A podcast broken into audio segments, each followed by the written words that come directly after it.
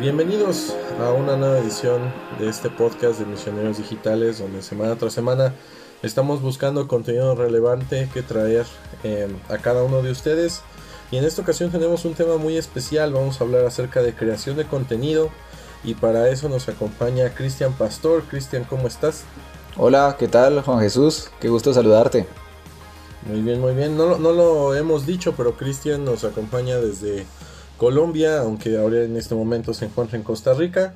Y a su lado está eh, Luz Manosalva. Tremendo apellido, Luz, ¿cómo estás?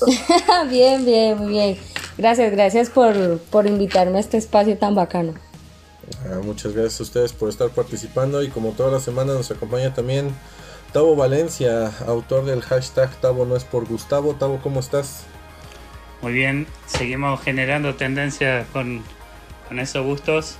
Eh, Luz y Cristian, qué gusto saludarlos, verlos y eh, lamento tanto no compartir con ustedes ahí en Costa Rica, ¿no? Pero es, hablamos eh, hace un ratito, qué interesante, ustedes están ahí, nosotros no.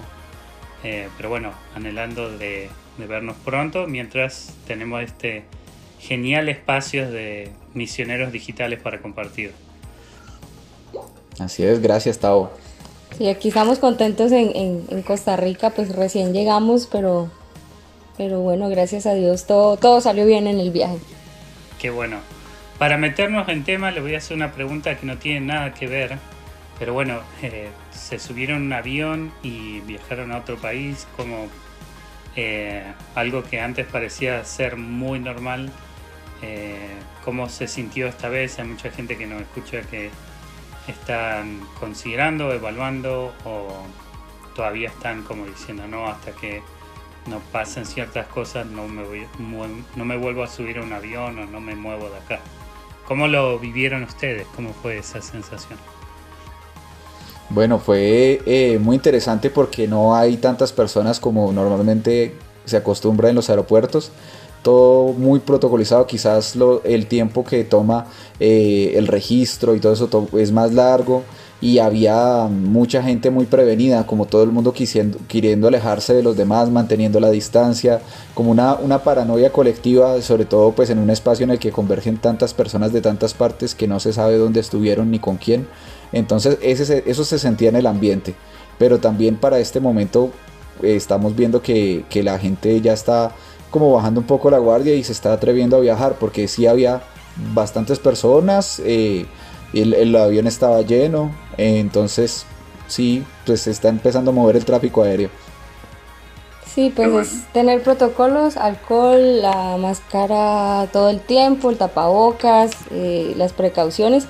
Pero bueno, yo creo que vivimos tiempos de incertidumbre, ¿no? O sea, en enero teníamos un montón de planes, llegó marzo y el, el mundo cambió entonces creo que parte del proceso es empezar, como siempre nos ha venido diciendo, adaptarnos a la nueva realidad con todas las precauciones y bueno, confiar en que Dios tiene el control sobre, sobre todo esto que está sucediendo.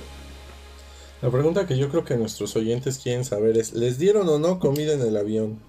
Eso, ¿cómo fue el servicio? Una botella de agua y un paquetico de... De yuquitas. Como de yuquitas, de eso, un snack.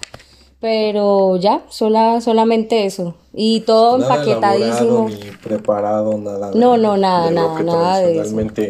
Era, ¿no? Tu pequeña comidita, tu, tu lunch de escuela en el avión, nada. Eso, pero con agua. Historia, eso se acabó. Vaya, yo algo que hacía era que yo me llevaba mi propia comida porque con ese no me alcanzaba. Se imagino que eso tampoco se puede hacer ahora, entonces. No, ahora es menú pajarito, sí. Vaya. Muy bien, muy bien. Sí, eh, ¿cómo, ¿cómo, ven ustedes el, el, rol de, justamente el tema de hoy es la creación o la utilización de contenido audiovisual, algo que ustedes eh, eh, están muy metidos y desde adentro, pero ¿cómo, cómo ven el rol de, del contenido audiovisual en esta era donde como me quedé pensando en lo que decía Cristian de la gente como un poco perseguida de estar en grupos o alejándose, ¿qué, qué rol ven que va a jugar este tipo de, de comunicación en los años que vienen?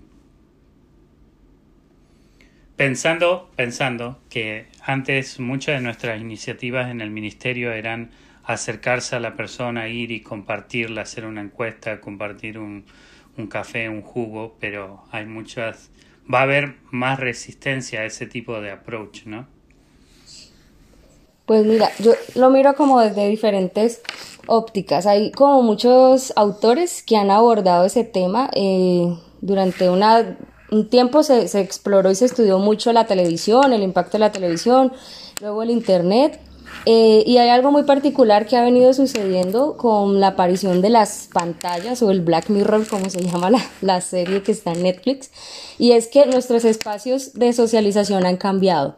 Entonces ya no es como hace muchos años que íbamos al parque, a la plaza, y ahí conocíamos a la gente. En el caso pues de nuestros abuelitos, ya no son en las escuelas, ya no son en las universidades, sino que las pantallas son ese nuevo escenario a través del cual nosotros nos conectamos con el mundo, nos asomamos a ver qué es lo que está pasando por fuera y de ahí nos enteramos de un montón de cosas. Entonces, si esos son los nuevos escenarios de, intercambio o societal, pues obviamente nosotros como mm, personas que quieren promover el Evangelio, pues deberíamos estar en esos escenarios porque si por ahí está circulando, por ahí estamos conociendo el mundo, por ahí estamos aprendiendo, porque hay procesos de formación, aunque no lo queramos reconocer, cuando vemos televisión, cuando consumimos series, cuando vemos cosas en internet, estamos aprendiendo, estamos aprendiendo cómo es el mundo, cómo es la vida, cómo se hacen las cosas. Y detrás de eso, pues nuestro mensaje es relevante porque en un mundo en el que hay tantas opciones, tantos discursos, eh, cada vez nos, vamos fragmentando, entonces somos como eremitas masificados. Entonces cada uno consume a solas en su casa o en su móvil individuales, aunque estemos en una misma eh, comunidad o espacio. Entonces yo creo que eso es súper, súper importante porque eh, dentro de esa división eh, que, que se hay, que digamos con la pandemia se aceleró aún más, o sea, como que se evidenció mucho más la necesidad, el impacto, la transformación y como que se hizo más rápido también muchas cosas que ya venían pasando. Y si nosotros no estamos allí promoviendo un mensaje o un discurso relevante ante todos los discursos que hay, eh, la verdad, porque se necesita la verdad, eh, en, la sociedad en la que estamos, pues eh, no haríamos nada, o sea, tenemos que estar allí. Allí hay una, una importancia grande de quienes, de, de, nosotros como generadores de contenido, porque tenemos que esforzarnos por hacerlo y hacerlo bien, de una manera creativa y que se vuelva relevante para poder abordar precisamente esos espacios. Entonces, nuestro rol precisamente consiste en poder crear el contenido relevante en, un medio, en medio de un mar de contenido para tantas personas que, que, sea, que esté bien hecho y no me refiero solamente como a la calidad eh, técnica, sino también en cuanto al contenido creativo y, a, y al ser... Eh, sí, precisamente el, el, pensar muy bien de qué manera queremos conectar con las personas porque es como podemos abrir la puerta a posteriores conversaciones, interacciones, encuentros, eh, virtuales o no. Entonces el contenido es clave para poder atrapar eh, audiencias, para poder iniciar... Mm. Eh, para poder iniciar relaciones y conversaciones. Entonces nuestro rol se vuelve fundamental como creadores de contenido en este punto en el que esa pantalla que menciona Luz es ese punto de encuentro. Eso está buenísimo, Cristian eh, y Luz. Eh, ¿Cuánto tiempo llevan ustedes creando contenido? Así que digan, tú sabes que yo empecé este día y a la fecha llevo creando contenido ya. Yo llevo como unos 13 años quizás. Sí, mucho. Eh, la, la, verdad no recuerdo. Pero sí, más, más, más de 10 años. Más de 10 años Desde el en esto. cuando hacía mis dibujos, dice, desde ahí llevo creando contenido. Pues, pues ya, ya profesionalmente sí, más, más de, de 10 años. Eh, pues en un tiempo yo fui periodista, entonces hacía un contenido informativo y desde hace como 5 o 6 estoy más en el campo audiovisual eh, de la mano con, con Chris, que hemos venido trabajando en eso full. Ok. Yo creo que cuando hablamos de creación de contenido siento que estamos tirando como con una escopeta, ¿no? O sea, son muchísimas cosas y es una, un amplio eh, rango de, opciones y oportunidades, ¿no? Eh, y yo creo que cuando la audiencia lo escucha, piensa muchas veces en hacer imágenes, hacer posteos en redes sociales, quizás grabar algún video, quizás incluso en hacer eh, mismo podcast, ¿no? Pero ustedes que ya llevan tantos años en la industria, ¿cuál creen que es el error número uno que a veces la gente puede llegar a cometer cuando quiere empezar a crear contenido? Como cuál es la cosa más común con la que la gente a veces se equivoca al momento de querer iniciar a crear contenido. Yo creo que el más común es querer complicarse demasiado, querer hacer mucho eh, apenas empezando a aprender. Entonces, quienes están empezando a hacer videos quieren hacer una película o una serie y pues uno puede dar un mensaje contundente y que, y que llame mucho la atención con un minuto. Entonces, el, ese es un gran, un gran error. También el, el querer abarcar demasiado, demasiado público es un error común también. El querer que se vea rimbombante, maravilloso, cuando hay gente que logra que algo se viralice grabando a un niño sin camiseta, bailando eh, con una celular. Entonces, más allá de esas cosas, la calidad ayuda mucho, pero pero el no pensar bien el contenido, sino pensar más en la forma, ese es un, eso es un error muy común. Yo creo que eso se liga a otro error que yo creo que es bien severo y es no tener una idea clara de qué quieres comunicar. Eh, muchas veces tenemos como una idea muy vaga, muy general, muy amplia, pero no la sabemos precisar. Entonces, yo creo que es muy importante tener muy claro qué vas a contar. Entonces uno pues sí, el Evangelio, sí, pero dentro de todo ese espectro del Evangelio, eh, ¿cuál es la idea central que tú quieres narrar, que quieres transmitir y que quieres contar? Porque si, no, si eso no está claro, eh, nada de lo que hagas en, las, en los aspectos técnicos va, pues va a ir hacia ningún lado. Entonces se, se, se gasta mucho tiempo, esfuerzo y recursos en cosas que de pronto no son muy concretas. Yo creo que eso, eso que acabas de decir, Luz, es uno de los principales desafíos para la cultura cristiana, ¿no? A veces queremos contar mucho eh, para poder decir poco, para llegar a un punto conciso, ¿no?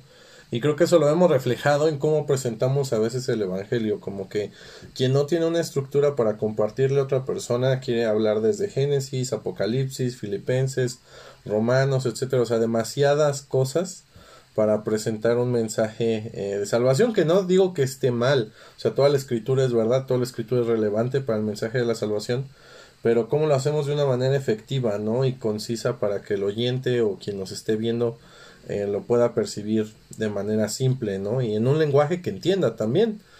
Em, ¿Cuáles son tres pasos que ustedes creen que alguien debe tomar para empezar a crear contenido? Ahorita hablamos un poco de la audiencia, ¿no? Eh, para quienes queremos crear contenido. Pero ¿qué más? ¿Qué seguiría de ahí? Bueno, yo creo que la, idea, o sea, tener un, un logline bien definido, o sea, eh, concreto de qué voy a hablar, a qué le voy a apuntar. Eh, lo segundo es definir bien cómo lo vas a hacer, qué estructura le vas a dar a esa idea, porque muchas veces mm, nos enfocamos en el contenido y no en la forma o nos puede pasar al revés. Entonces, por querer contar algo muy complejo, la forma no ayuda porque debe estar integrado, forma y contenido van, van de la mano. Y lo otro es que dentro de eso, eh, la forma está también definida, que yo creo que sería el tercer momento, es eh, a quién se lo voy a contar porque yo puedo estar utilizando la herramienta inadecuada para el, público eh, que no corresponde. Entonces, si, si yo voy a hacer algo para personas de 60 años en adelante, pues no va a ser en TikTok el contenido. Aunque seguramente hay personas de ese rango de edad que utilizan TikTok, o sea, de todo hay pero digamos que desde, desde lo general uno puede decir, no, pues eh, mi audiencia o la gente a la que quiero llegar no estaría ubicada allí. Y eso empieza a definir también eh, que creo que muchas veces es una dificultad y es que tenemos que aprender a narrar. Y eh, ahí está lo importante como de saber contar las historias a las cuales, a través de las cuales queremos dar un contenido. Entonces, ¿cómo voy a narrar? Mi historia, de qué manera. O sea, todo el tiempo nosotros estamos escuchando historias, dramatizamos la vida. Eh, si uno cuenta, por ejemplo, si estamos en una charla, ahorita que empezamos, Gustavo nos decía cómo les fue, de alguna manera Cris empezó a contar y ahí hay un ejercicio de dramatización de la vida.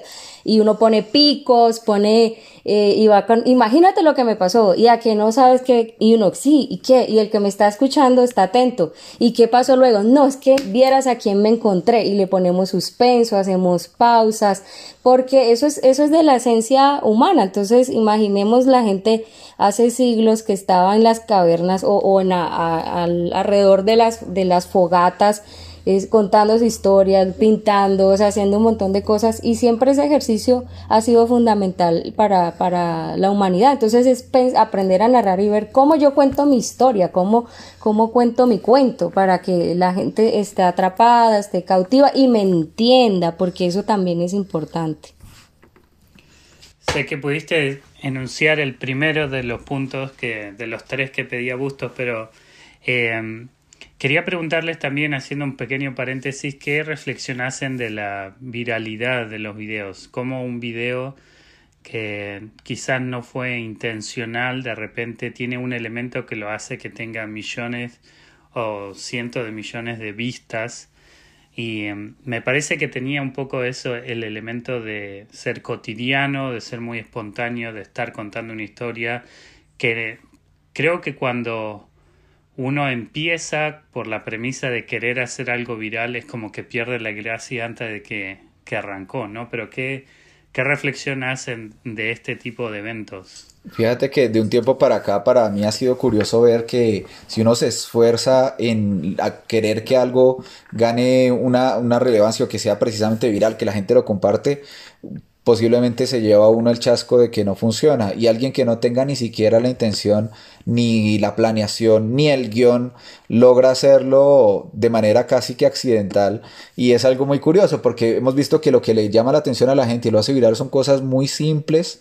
Y, lo, y cuando hay algo muy complejo detrás, pues podría lograrse eso, pero, pero a veces lo simple es mejor. Entonces se vuelve un desafío crear, planear muy bien algo que tenga esa simpleza que se vuelva viral. Eso es un desafío y es, y es un reto, una de las reflexiones que hemos hecho pues con Luz de un tiempo para acá en el tema de crear contenidos. Cómo crear contenido que la gente replique de manera natural.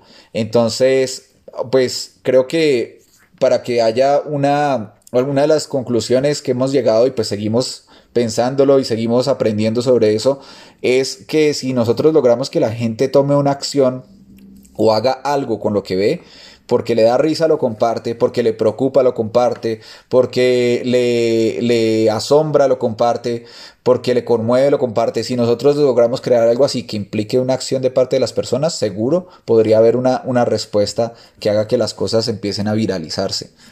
hay varios factores. sí, ay, perdón, sigue, sigue. Eh, les quería comentar, pensaba en este caso, no sé si lo han visto, es un TikTok de un usuario, se llama Dogface. Lo que sucedió es que camino a su trabajo se le rompió la camioneta, él trabaja juntando papas en una granja, se le rompió la camioneta, se subió a su patineta y empezó a andar en patineta y a escuchar una música muy adolescente. Ese video se hizo viral y él va tomando un, jugo de... Eh, ¿Qué sería? De arándano, ¿no? Arándano, ahí está. gracias. Sí. Yo he visto esa botella, yo tengo una botella. Bueno, la compañía muy famosa de la, del, del jugo de arándanos, eh, obviamente le regalaron varias cajas de jugo de arándanos y le compraron una camioneta nueva. Y él siguió creando y el CEO de la compañía se contactó con él, o sea, y él no estaba pidiendo ayuda, o sea, no pidió que lo lleven, solo se, se subió a la patineta empezó a andar, creó contenido porque lo hacía siempre. Creo que ahí hay un pequeño principio, que él estaba probando y haciendo videos y bueno, de repente este pegó por la cara o por la música o lo que sea y, y ahí está. Pero te interrumpí, Luz. No, dale, tranquilo. Eh, lo, lo que dices va ligado a lo que yo iba a apuntar. Es que yo creo que hay un elemento muy importante y es el de identificación. Cuando yo genero identificación o identidad con la persona a la que estoy viendo en, en el video, ah, que esto hace ruidito, con la persona a la que estoy viendo en, en el video, eh, como que logro sentirme próxima y puedo sentir que eso en algún momento puede ser mi situación de vida o de un tío o de un primo y eso nos genera esa conexión y esa gracia. Eh, pues voy a señalar algo filosófico, pero solo como para redondear la idea. Eh, allí pienso, por ejemplo, en, Aristóteles, en su libro Poética, él menciona algunos factores clave cuando habla de la, tragedia, pues que era como el gran género eh, griego. Y él allí señala que, hay dos elementos importantes y, es que eh, en la tragedia hay algo que se llama catarsis y la catarsis es precisamente como la depuración de los sentimientos de piedad y de terror. Dicho de otras en otros términos, eh, cuando nosotros vemos un contenido, eh, generamos piedad o nos identificamos o sentimos como que, ah, pobre esta persona, o sentimos miedo también, pero de alguna manera experimentamos una situación de vida que tal vez no es la nuestra, pero que podríamos vivir en algún momento o que quizás nunca viviríamos pero tal vez la, experimentamos así sea desde la virtualidad, o sea, la sensación del miedo. Esos videos donde vemos que hay gente que se choca y por eso nos llama mucho la atención porque eso inspira terror. Y si a eso le sumamos el morbo y el amarillismo, el exceso de información en la que estamos y todo el mundo hace contenidos así como locos que, que llamen la atención, es precisamente porque hay tantas cosas que el escándalo como que dice vengan, vengan, vengan y vean. Y pensaba, por ejemplo, en un ejemplo latinoamericano en la televisión, la comedia de Chespirito, eh, que aquí nuestro amigo Bustos es mexicano. Y Chespirito... resumir los, primeros seis años de mi infancia. Chespirito lo, lo han visto en, en toda Latinoamérica, incluso en, en España. Eh, hay o sea, traducción al portugués y uno dice, pero ¿por qué en una misma sala la abuela, la mamá, la tía, o sea, diferentes generaciones, desde el bisabuelo hasta el nieto, están viendo el mismo programa. Y si uno nota es porque evocan a eso cotidiano que, que Tavo señalabas hace unos momentos. Y, y, en Chespirito no pasa nada eh, extraño, sino que cosas como que eh, Kiko se agachó y el chavo hizo un sonido como si fuera un gas. Y eso le genera mucha risa a la gente porque eso es algo que todo el mundo ha vivido todos los días en cualquier momento o todo el mundo ha tenido una vecina como, como doña Florinda la vieja chancluda. Entonces, como que esos elementos tan como tan fundamentales de, de, de la ciencia humana eh, están allí presentes y en la viralización yo creo que eso juega también un papel. Hay un video de un señor, yo no sé si es mexicano o salvadoreño, me corregirán, que le dicen lobo, que es un señor que iba a participar en un concurso de baile y se grabó bailando música disco y eso se volvió viral. Y luego vi una entrevista que le hicieron y como contabas con el señor del, del camión, él decía que ya lo han contratado para eventos, para que vaya y baile. No, parece. Y claro, uno dice, si uno ve y uno dice, ay, pues yo quiero ir a ver al meme, porque ya se vuelve un meme el señor. Entonces uno quiere ir a ver bailar al señor y la gente lo ve y le pagan por eso. Y él contaba que mejoró su situación económica por, por ese baile. Y yo no sé si al final ganaron el concurso o no, ni siquiera fue él el que subió el video, sino un sobrino o algo así.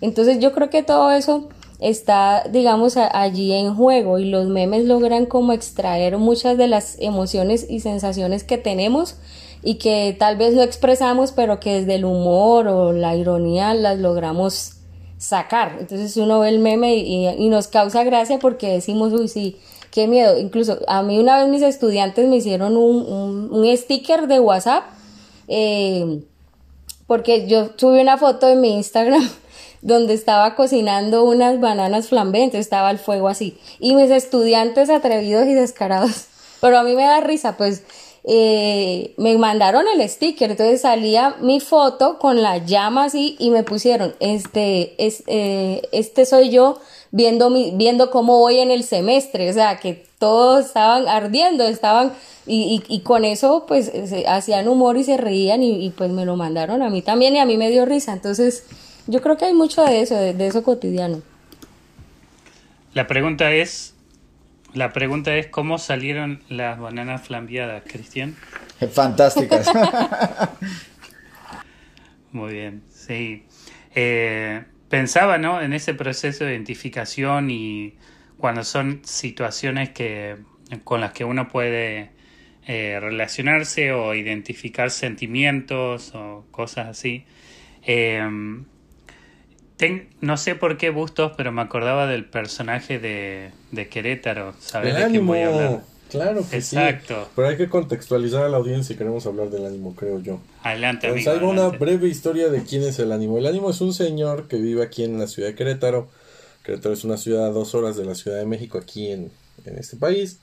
Y este señor pues tiene una historia muy trágica, ¿no? Como que perdió parte de su familia y eh, le fue mal, como en un tiempo grande de su vida. Entonces, eh, pues él dice, ¿no? Que en ese tiempo eh, a él le gustaba mucho que le dieran ánimo, o sea, que, que alguien fuera y le dijera como de ánimo, esto no va a acabar aquí, como hay algo más allá, etcétera. Entonces, el señor, de manera voluntaria, sale por las calles de Querétaro gritando ánimo, o sea, y la gente le contesta, o sea, el señor grita ánimo y la gente le contesta, ¿no? Como de ánimo y chifla y todo. Tiene hasta una camioneta que es el Animóvil. Eh, y, y, es así, o sea, cuando le preguntan, porque ya lo han entrevistado varias veces de, de por qué él hace estas cosas, pues él dice, ¿no? Como yo creo que, así como yo necesité ánimo y muchas personas no se dieron cuenta, yo creo que muchas personas lo necesitan y yo puedo ser alguien que los está animando. Y era todo un éxito saliendo de la universidad, porque saliendo de la universidad, pues toda la gente ahí a finales de semestre, ¿no? Con los exámenes todos rotos como, como el sticker de luz, ¿no? Con el semestre en llamas. Y salía el ánimo gritando por ahí, ánimo, y los estudiantes le contestaban un buen. Entonces, esa es la historia de, del ánimo. Eh, sí, me encanta su profesión, te faltó la profesión. Eh, que era mecano, me, móvil, ¿cómo era? Ah, el animóvil. Sí, bueno, en fin. Eh, pero pensaba, eh, y bueno, hay, él ha hecho, o le han hecho videos y lo han identificado como un personaje de la ciudad y todo eso. Eh, pensaba en esto, ¿qué tan importante es cuando uno define un mensaje, apegarse a eso y seguir creando contenido en esa línea sabiendo que, por, por ejemplo, lo nuestro es llevar esperanza y vamos a ir por ahí y vamos a traer mensaje de esperanza o ánimo o, el mensaje que haya seguido y no tratar de incursionar en otro área donde quizás eh, por buscar, no sé, más exposición o algo más viral nos salimos del elemento. ¿Qué, qué tanto hay de eso? ¿Cómo podemos ayudarle a la gente, a nuestra audiencia, a identificar cuál es su audiencia y cuál es su mensaje o el nicho que quieren eh, tocar. Bueno, ha ocurrido en algunas ocasiones que se piensa un mensaje para una audiencia y la reacción es de otra audiencia totalmente distinta. Y ahí es donde uno se da cuenta que pues el contenido y todo eso puede mutar y que puede puede tener unos efectos diferentes, entonces uno saber adaptarse es importante, sin cambiar el mensaje, el, el, fondo, el contenido, no adaptar el mensaje, pero sí adaptar la forma. Y si, por ejemplo, se crea un mensaje que está pensado para para, no sé, adolescentes de entre los 14 y, 18 años, pero quienes empiezan a reaccionar son eh, hombres y mujeres de 40 años. Entonces, bueno, este está teniendo un efecto en esta audiencia, de qué manera podemos llegar a ellos siguiendo esta misma línea y pensar en otra estrategia distinta para la audiencia original, aprovechar lo que está, el fenómeno que está surgiendo, si lo están compartiendo esas personas de 40 años, entonces cómo puede beneficiarse a ellos, qué están viviendo, qué necesidades tienen y cómo esto que nosotros creamos inicialmente para otro público está siendo un elemento identificador para ellos y tomar de allí para poder conquistar esa audiencia y ver de qué manera se puede llegar a la audiencia original, pero pero sí como saber estar muy atentos al público para saber cómo, cómo lograr esos elementos que lo hagan identificarse y, aprovechar oportunidades como, como esa para, para, para generar conexión con ellos. Lo que puede venir después es clave.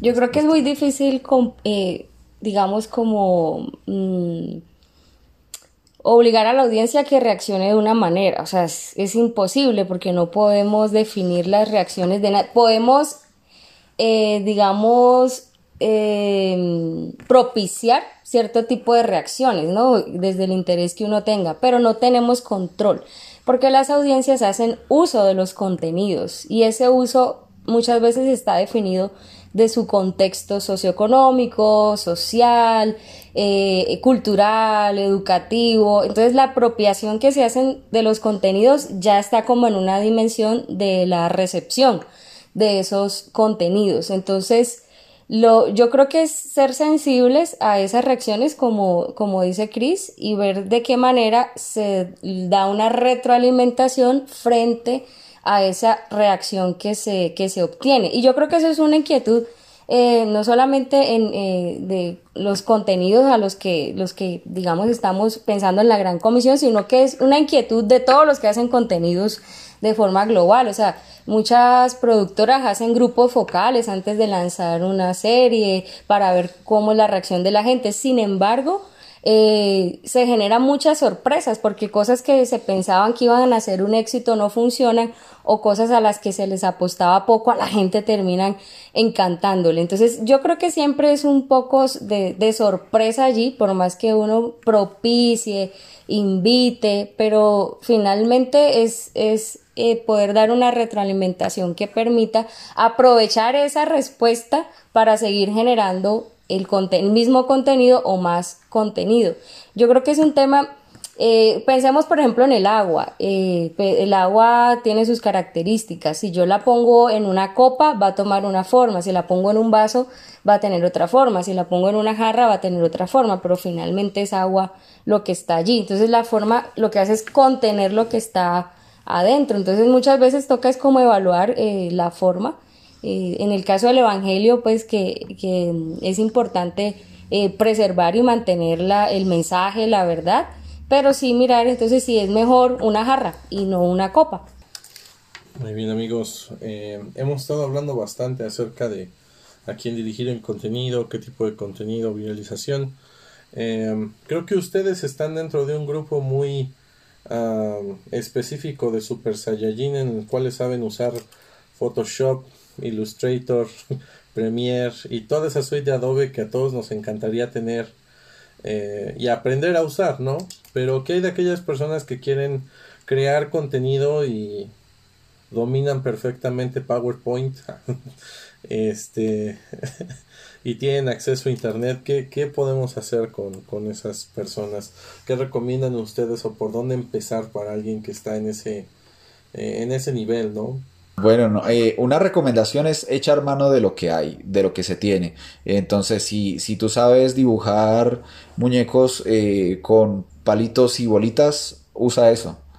Eh, la idea es ser creativo, tratar de usarlo en lo que puedas. Si tienes un teléfono con cámara, que creo que casi todos tenemos ahora, aprovecharla y, y, saber cuándo funciona mejor. ¿sí? Si queremos usar la cámara de teléfono, es mejor hacerlo de día. De noche no funciona tan bien si tenemos un gato, hay que aprovechar al gato. El gato es súper fotogénico, igual que el perro.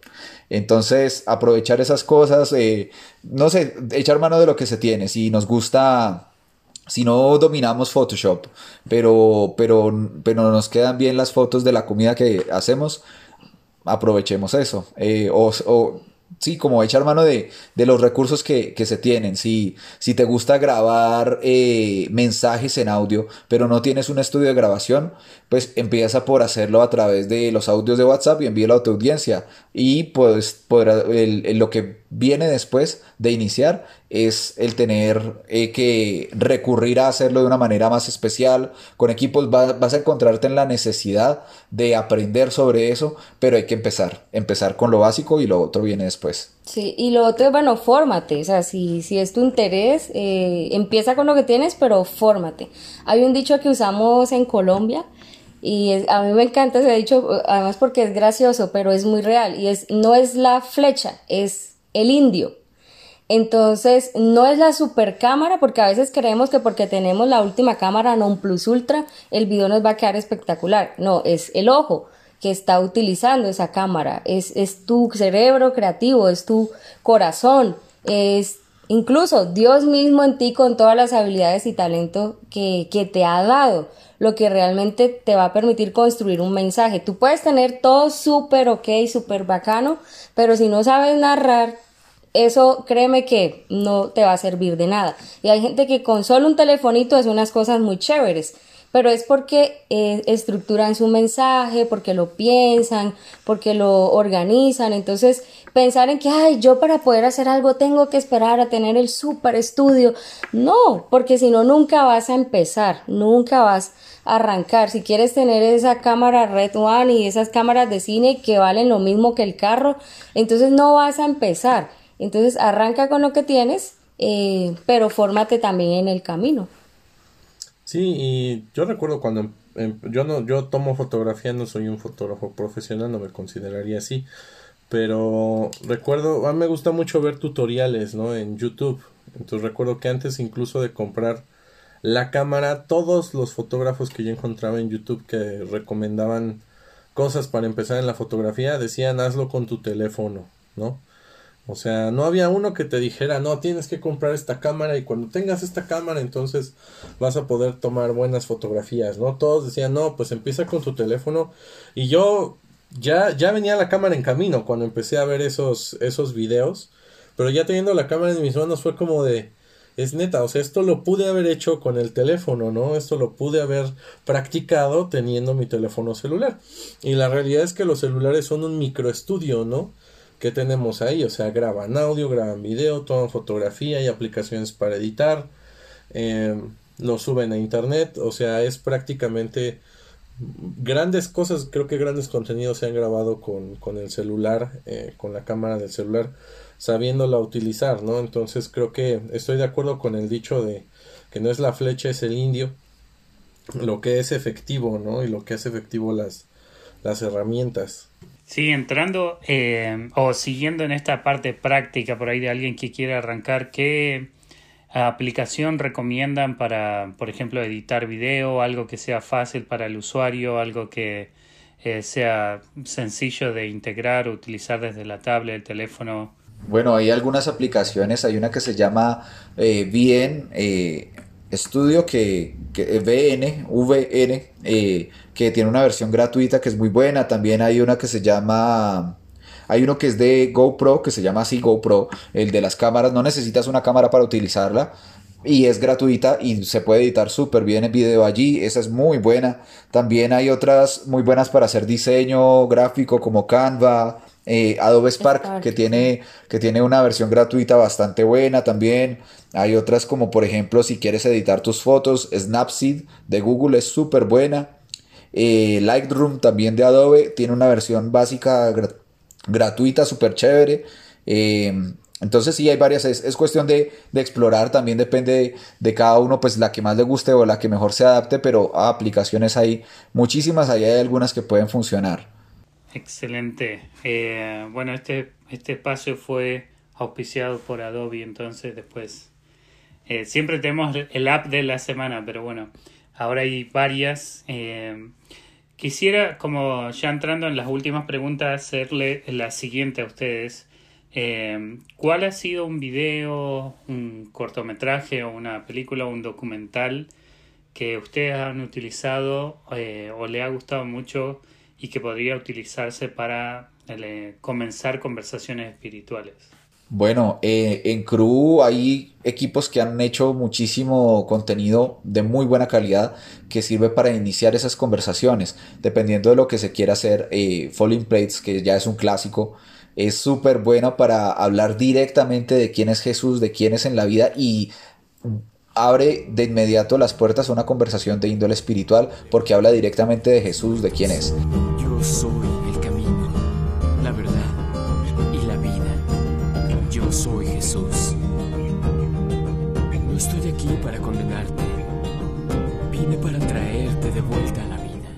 Pero hay otros como por ejemplo eh, Marea, Control Z, que también se pueden encontrar en la aplicación de Jesus Film, que son muy buenos para iniciar conversaciones, no necesariamente eh, de índole espiritual al inicio, pero que pueden llegar a ese punto. Y incluso, pues hay, otra, hay otro tipo de, de películas y de, y de, contenidos muy buenos para hablar de quién es Dios, eh, que no necesariamente tienen un mensaje abiertamente cristiano, como por ejemplo El Señor de los Anillos, eh, las crónicas de Narnia, también se puede hablar de Dios a partir de, de muchísimas otras películas, incluso eh, desde Matrix, uno puede aprovechar eh, las historias para, para desembocar en la historia de, de, Dios y en la historia del Evangelio, así como lo hizo en su momento Pablo cuando estaba en Atenas, que aprovechando ese monumento al Dios no conocido, le habló a los atenienses de quién era Jesús y del mensaje de salvación. Entonces, sí, hay varias ideas, pero uno puede echar mano de muchas cosas. Yo creo que cualquier video o película es excusa para, para hablar. Eh, pues yo eh, uso películas de, Hollywood, de cine clásico, eh, lo que esté a la mano, que uno siempre encuentra de alguna manera la conexión para hablar. Toda película tiene una premisa. Y esa premisa, cuando la identificas, puede ser el enganche para preguntarle a alguien qué, qué piensas de eso, o de este personaje, incluso hablar del color, qué te gustó, y allí uno puede ir llevando la, la conversación hasta el punto en el que eh, puedes, puedes hablar de, de, tu, de tu fe, de tu experiencia con Dios eh, y puedes generar ese intercambio también em, personal, porque muchas veces eh, podemos cometer el error como que vamos a compartirle a alguien y llegamos y taca, taca, taca, ah, cuatro leyes, como si tuviéramos una metralleta y listo, oración de fe, adiós pero realmente el ejercicio funciona más cuando escuchas al otro, cuando eh, tienes en cuenta su percepción, sus opiniones y el cine yo creo que abre la puerta a cualquier película. Eh, obviamente películas eh, decentes, ¿no? Dentro de lo que entendemos, pero abre, la puerta a, poder conocer a otra persona y saber qué, piensa de la vida. ¿Tú qué opinas sobre, sobre el amor? ¿Qué opinas eh, sobre el perdón, qué opinas sobre la esperanza o, esto que pasó aquí en esta historia, eh, cómo te inquieta. Hay una película mm, que se llama Billy Elliot, que ya es como un clásico, que es la historia de este niño que es bailarín.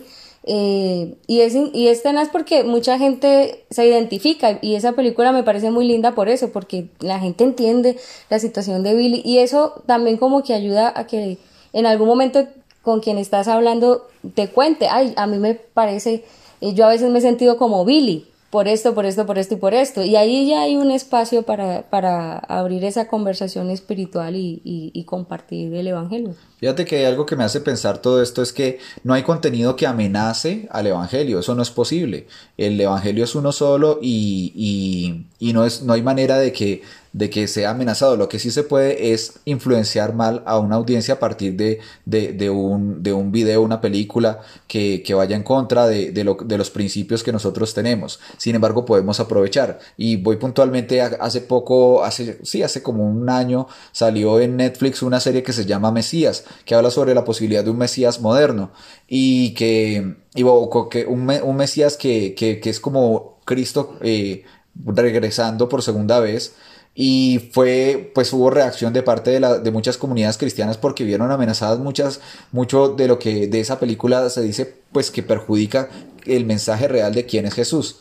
Sin embargo pues si nosotros lo pensamos bien eh, podríamos aprovechar una oportunidad que una película como esta da para hablar abiertamente de Jesús, para nosotros contar lo que sabemos de quién es Él. Entonces, eso también es una, es, es como, no debemos reaccionar ante algo así, sino aprovechar una muy buena oportunidad como esa, en que el mundo está mirando a Jesús directamente, así sea de esta manera como lo presenta esta serie, para contar realmente quién es Jesús. Y eso es aprovechar precisamente el contenido para iniciar conversaciones espirituales. Y eso pasa no solamente con, con, con video, eh, por ejemplo con, con, música, con libros. No sé si recuerdan ese libro del Código da Vinci, eso ya salió hace varios años. Y, ay, mucha gente, ay, no. Y, y, la fe tembló, pero, o sea, es una, es una novela. Y, y, y, yo, lo, yo me acuerdo que yo conseguí el libro y lo leí y, y, en últimas pues generaba la discusión porque si normalmente la gente no quiere hablar de Jesús pues el libro me daba la excusa para hablar de Jesús porque el libro habla de eso. Entonces como que era aprovechar ah quiere hablar de Jesús bueno hablemos de Jesús eh, desde este libro desde discutir lo que está allí y no para contender ni para generar polémica sino digamos para poder presentar la verdad, porque a veces creemos que si nosotros no defendemos a Jesús, vean, el reino de los cielos va a venir, y graben la película que quieran grabar, escriban el libro que quieran escribir, eh, el, Evangelio está allí y, es, digamos, el, tema no está como en polemizar o, en entrar en discusiones que al final no tienen sentido sino en, ver a las personas. O sea, realmente la gente es, lo que importa, no tener la razón, no ganar una, pelea, eh, sino ver a la persona, entender a la persona, apoyar a la persona, acompañar a la persona, escucharles. Yo creo que eso termina teniendo un efecto más valioso que cuando yo ay, desmonté todo lo que dice el código da Vinci y todo porque yo conozco de pe a pa la Biblia y yo soy, mejor dicho, el super exegeta. No, porque puedes generar antipatías y te cierra la puerta con, con una persona. Sí, es amigos. Pues yo recuerdo mucho el inicio de una serie, en, ah, creo que ahorita está en Amazon Prime que justamente se llama el cuentacuentos, ¿no? Y eh, empieza siempre diciendo que cuando la gente narraba su pasado con cuentos, percibía su, su presente con cuentos y predecía su futuro con cuentos, como el mejor lugar junto a la hoguera, junto a la, la fogata, era para el cuentacuentos, ¿no? Era para la persona que, que esa noche iba a, a hablar. Y yo creo que eso no ha cambiado hoy porque seguimos dándole el mejor lugar en la hoguera, aquel que nos cuenta la mejor historia, ¿no? Dentro del mundo digital. Así que, ¿qué conclusiones podemos tener para, para la audiencia durante este tiempo que hemos estado hablando de creación de contenido y de contar historias, ¿no? Bueno, yo creo que lo más importante a la hora de pensar en crear contenido es pensar en quién, a quién se lo vas a contar, definir muy bien tu audiencia, a quién quieres llegarle. Otra cosa importante es qué quieres que las personas hagan con el contenido que ves. ¿Quieres que sientan temor, que sientan alegría? ¿Quieres que les dé risa? ¿Quieres que les ponga a reflexionar? Eso es una decisión que debes tomar antes de crear el contenido y en la misma medida pues eso te va a ayudar a ser creativo para hacerlo. Eh, ¿Qué acciones esperas que ellos tomen? Que lo compartan, que se sientan, que se sientan eh, atraídos o no hacia tu contenido y hacia, y hacia lo que representa tu contenido. Quieres que eso sea la puerta para que abra, para que puedas hablar con esas personas y conectar con ellos o puede ser la oportunidad de que el contenido mismo cuente todo el mensaje, eso es algo que debes decidir también. Y también aprovechar lo que la gente consume, lo que la gente eh, comúnmente ve y escucha, qué tipo de, de personas... Eh, qué tipo de artistas, influenciadores, películas, música, qué les gusta. Y asimismo no, tratar de, tomar elementos eh, de, de estas eh, personas que les gusta a tu audiencia para poder llegar a ellos. Eh, qué, con qué colores se usan, qué tipo de música usan, qué tono de mensaje usan para poder crear tu contenido también, sea contenido escrito, gráfico, audiovisual tomar esas cosas porque no tienes que inventarte todo de cero. Y contar historias, como decía Luz, eso también es una muy buena idea porque estamos acostumbrados a que nos cuenten historias constantemente y es algo que, nos atrae, es algo que genera conexión con las personas, entonces contar bien la historia. Esas son buenas prácticas para que el contenido sea relevante. Y no perder nunca el foco, yo creo, no olvidarse del impacto que tienen las historias. O sea, eh, todos son narrativas. Eh, y todos son, digamos, relatos a través de los cuales las sociedades se construyen, se deconstruyen y se reconstruyen. Los que creemos en Cristo hemos inventado nuestra vida en ese gran relato, en esa gran narración que está contenida en la Biblia, que nos está hablando del plan de Dios para el mundo y que es un relato que está en pasado, que está en tiempo presente y que tiene un futuro que lo diferencia de muchos otros relatos, o sea, estamos viviendo el relato, o sea, en este momento. Entonces, no perder e, esa noción, Jesús lo tenía clarísimo. Siempre pienso en, cada parábola, en cada eh, cuento que él decía, cuando él decía, el sembrador salió a sembrar y, apelaba a lo que, como decía Cris, a lo que conoce a su público. Eh, y de acuerdo a su público él, usaba su lenguaje. Entonces a los que eran agricultores del campo les hablaba de eso, a los que eran formados como los fariseos, más letrados, les hablaba de otra manera, pero era el mismo mensaje. Y siempre estaba esa historia, siempre estaba contando historias. Y eso tiene un poder y tiene un impacto que no nos alcanzamos a imaginar y que yo creo que el Señor sí lo tiene súper claro. Y, y bueno, que, Dios siempre, o sea, que todos apelen y apelemos a la sabiduría de Dios, que es quien nos da inteligencia, creatividad, eh, todas esas cualidades para, para poder contar su, historia desde muchas otras maneras eh, y ser creativos. Por ejemplo, siempre pienso, eh, las reinterpretaciones o reescrituras o reinscripciones que ha tenido Shakespeare en la historia de la narración. Eh, por ejemplo, Romeo y Julieta, que es como un clásico de la literatura. Y uno ve Titanic y Titanic es Romeo y Julieta en un barco que se está hundiendo. Entonces, es encontrar los principios fundamentales dentro de ese gran relato que el Señor nos ha dado y contar historias desde allí. No tiene que ser siempre las mismas, eh, literalmente, pero sí explorar y ir más allá. Star Wars es una película de vaqueros en el espacio. Muchas gracias eh, por acompañarnos durante esta eh, edición de Misioneros Digitales. Tavo, ¿tienes algún comentario final? No, iba a decir que siempre vi a um, Jesús con sus discípulos en eh, Mel Gibson y Corazón Valiente cuando lo sacrifican ahí. Pero bueno, me siento respaldado ahora. Eh, Cristian y Luz, muchísimas gracias. Han compartido conocimiento y experiencia de mucho valor para nosotros, para la audiencia, para todos los que estamos en este camino de ser misioneros digitales. Así que gracias, Gusto, por invitarme también. Bueno, pues cerramos esta edición de Misioneros Digitales con eso. Eh, cuéntenos a través de Instagram. En Instagram nos encuentran como Misioneros Digitales. Eh, ¿Qué otros temas les gustaría ver o tocar a través de este podcast? Que tenemos de manera semanal. Siempre los leemos, los queremos un montón y nos vemos en la próxima. Bye bye. Gracias, chao. Chao, gracias.